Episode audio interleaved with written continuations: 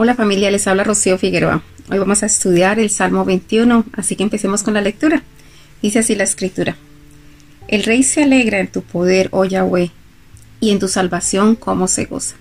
Aquí hay una clave muy importante para nuestras vidas. Es que nosotros vemos la figura del rey David. Eh, un rey es la figura más prominente en una nación o en un pueblo.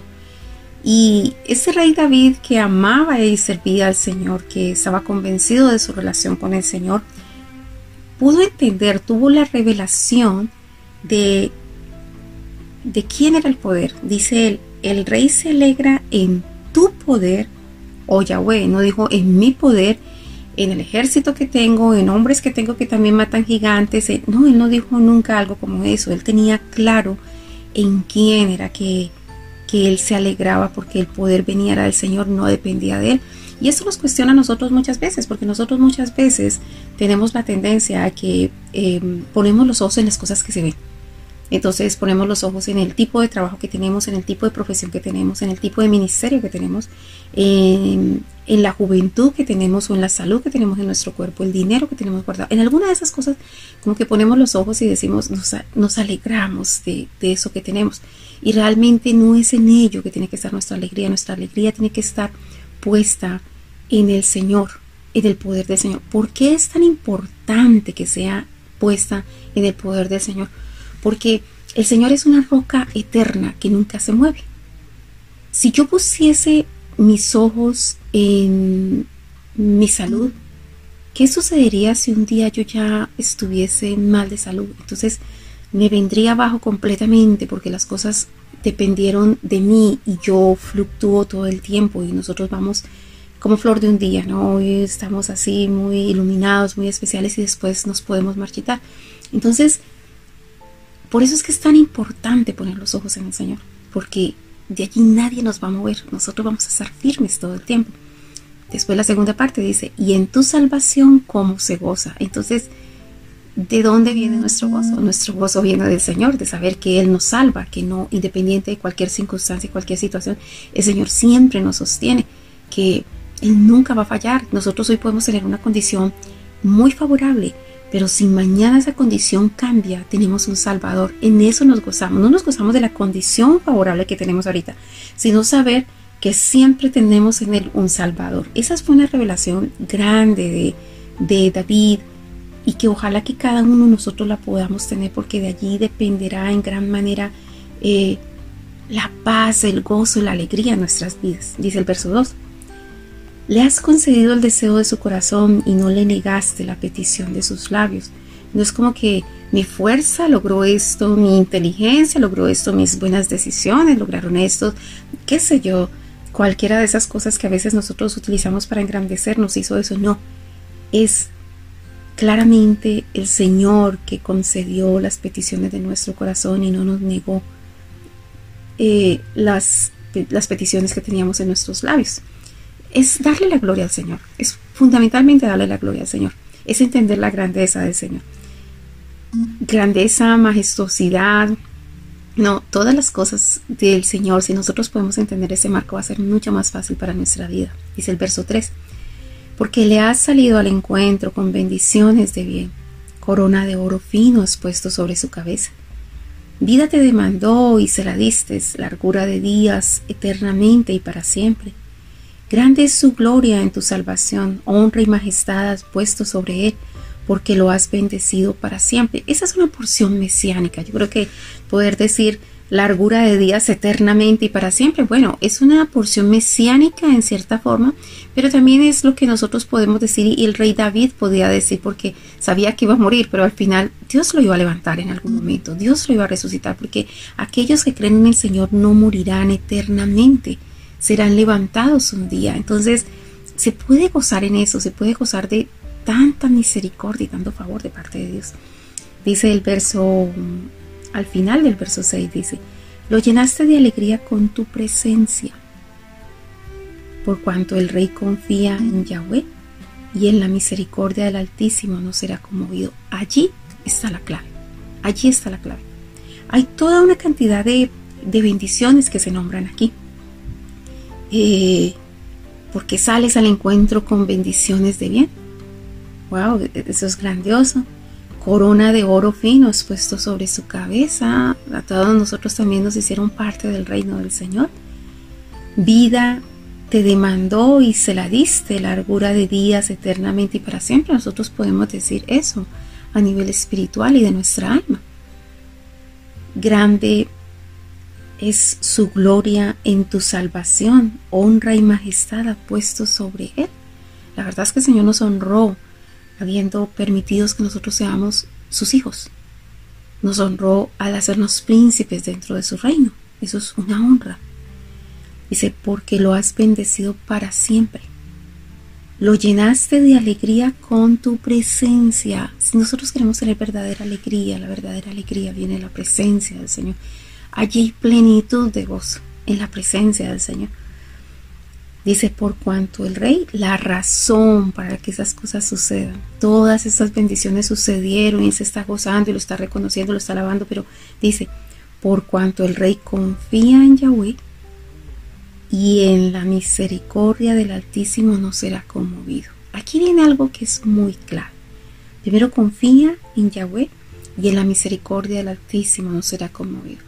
Yo siempre pienso que hay palabras que nosotros necesitamos tener una revelación o o si usted lo quiere pronunciar de otra manera, necesitamos tener una, un encuentro con Dios. Por ejemplo, yo a veces digo, nosotros necesitamos tener un encuentro con, con la santidad de Dios. Porque el día que usted tiene un encuentro con la santidad de Dios, usted entiende la importancia de constituirse en una persona que busca la santidad. Nosotros tenemos que tener un encuentro con la justicia de Dios, porque el día que así suceda, nosotros empezamos a ser personas que tenemos que mirar todo bajo la lupa de la justicia. Nosotros necesitamos tener un encuentro con la majestuosidad, grandeza y poder del Señor, porque el día que usted ve eso, nosotros empezamos a entender nuestra miseria.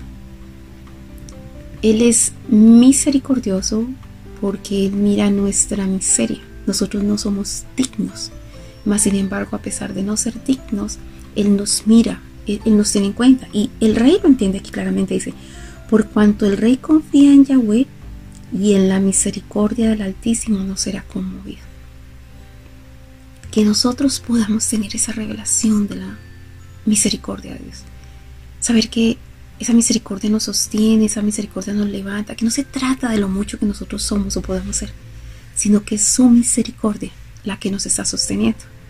Nosotros necesitamos tener un encuentro con ello porque no quedará en nuestra mente condición de altivez, de orgullo, de grandezas, de, de posiciones. Por supuesto que no porque nosotros entendemos que aquí el único grande es Él, que aquí el único digno de todo honor, de toda honra y de toda gloria es Él. No habrá posiciones de, de pelear a ver quién es el más grande, porque la verdad no se trata de la grandeza en medio de nosotros. Nosotros no somos más que todos unidos un cuerpo y el cuerpo del Señor y el único grande es Él. Tenemos un honor de ser llamados parte de Él, parte de su cuerpo, uno con Él. Así que tomemos el lugar que nos corresponde, entendiendo que Él ha sido muy misericordioso en nuestras vidas. Dice el verso 8. Alcanzará tu mano, está hablando de la condición de los enemigos, especialmente toda la connotación del enemigo espiritual. Dice, alcanzará tu mano a todos tus enemigos. Tu diestra alcanzará a los que te aborrecen. Tu diestra, ¿sabe quién es? Parte de la diestra del Señor ahorita aquí en la tierra. A ver si nosotros lo podemos entender desde esta dimensión. El alma de Dios, el Espíritu Santo, habitan en Jesucristo. Jesucristo es la cabeza de la iglesia y nosotros somos el cuerpo. Ahora quien camina somos nosotros. Hablamos nosotros. Extendemos nuestras manos para orar por alguien, para bendecir a alguien, para hacer algo. Nosotros, nosotros somos una extensión del Señor aquí en la tierra. Nosotros llevamos las buenas nuevas, nosotros llevamos la predicación, nosotros somos los que vamos y bendecimos a una persona y le damos algo y, y le decimos en el nombre del Señor y esa persona glorifica al Señor. Nosotros somos los que amamos, nosotros somos los que hacemos justos juicios, nosotros somos los que bendecimos, nosotros somos los que tenemos misericordia, nosotros somos los que perdonamos, nosotros somos, nosotros somos esa ascensión de Dios. Y nos tenemos que comportar como un cuerpo. Yo, yo no me imagino, por ejemplo, si en este momento a mí me diera sed y yo sintiera la necesidad de tomar agua, yo solamente ni solamente mi cabeza piensa en que tiene sed y que quiere agua y, mi mano, mis pies y mi cuerpo no van a discutir eso.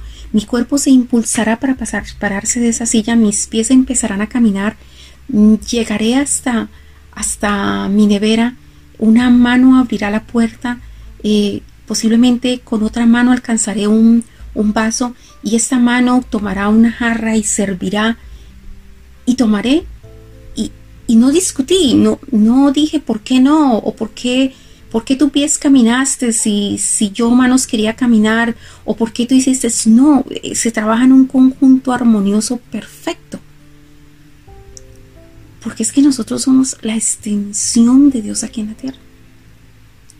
Nosotros tenemos que reflejar el amor, reflejar la justicia, reflejar la paz, reflejar la fe, la confianza, reflejar, no sé, todo lo que tiene que ver con el Señor. A nosotros se nos tiene que notar que nosotros somos parte de ese armonioso cuerpo perfecto del Señor aquí. Entonces, dice, alcanzará tu mano a todos tus enemigos, tu diestra alcanzará a los que te aborrecen, porque es que nosotros oramos, nosotros reprendemos, nosotros echamos fuera demonios, nosotros hacemos todas esas cosas y lo único que tenemos es el respaldo del Señor, porque esto, está en la mente del Señor antes que nosotros empecemos a hacerlo. Y, y aparte de todo eso, envía a todos sus ángeles a que nos ayuden. Los ángeles a veces están casi, no sé, casi desempleados, porque nosotros están para ministrarnos, están para ayudarnos, están para eh, sostenernos, para para, sé que se me viene una palabra en inglés para, decir, para eh, sostenernos, para ayudarnos. Creo que no alcanzo a decir la palabra en español exactamente, pero la cuestión es esta, es que ellos están allí para nosotros, que cuando usted pronuncia una palabra, ellos están allí batallando. Cuando usted habla de liberar a una persona, ellos están allí con usted.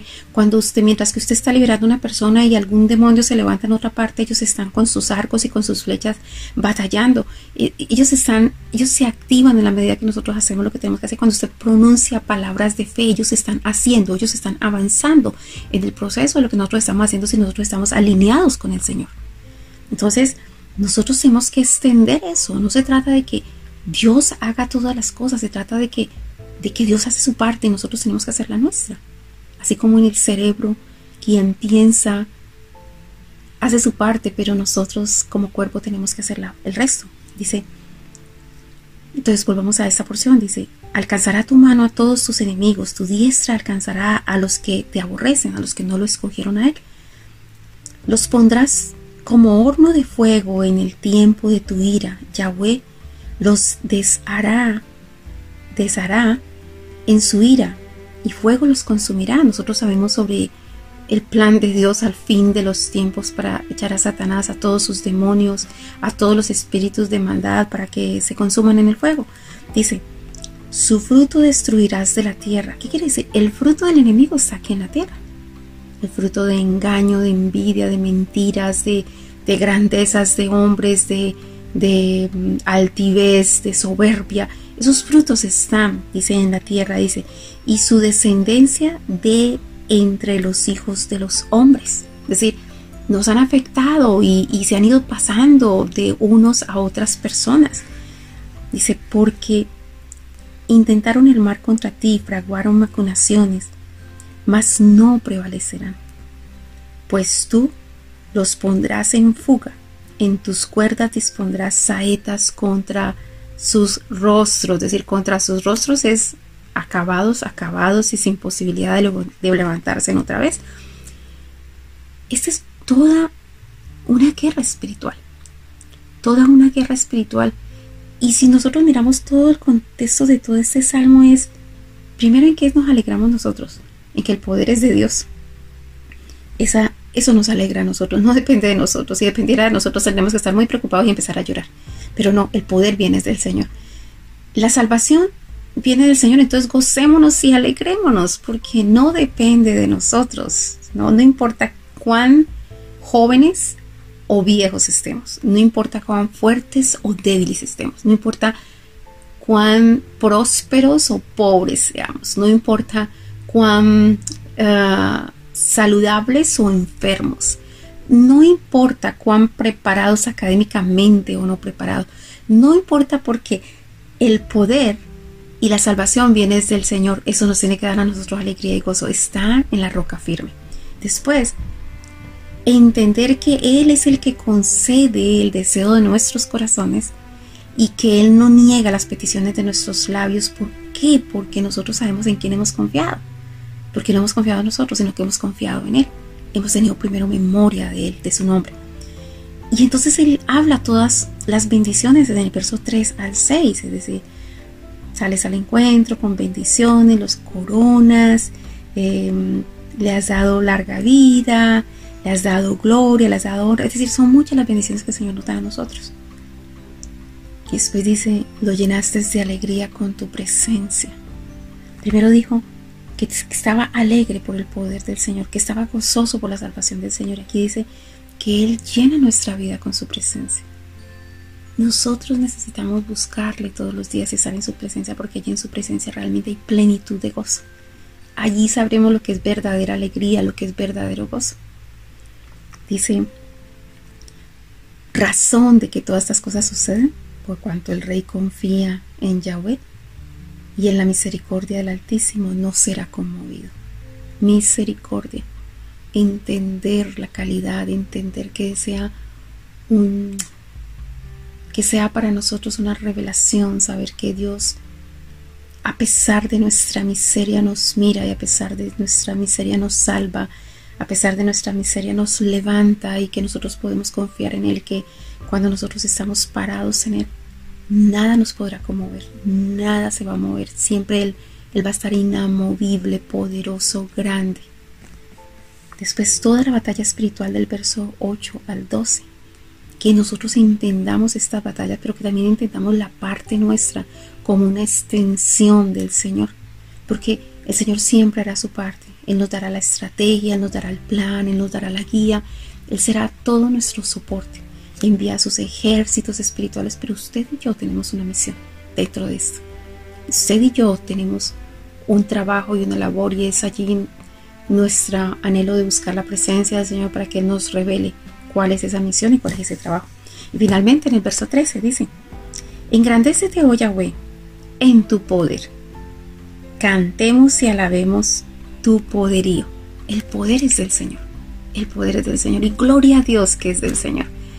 Porque no tenemos por qué preocuparnos. Nunca será removido, nunca será conmovido, nunca faltará, nunca se agotará, porque es del Señor. Cuídense y que la gracia del Señor sea con cada uno de ustedes. Un abrazo. Bendiciones. Bye.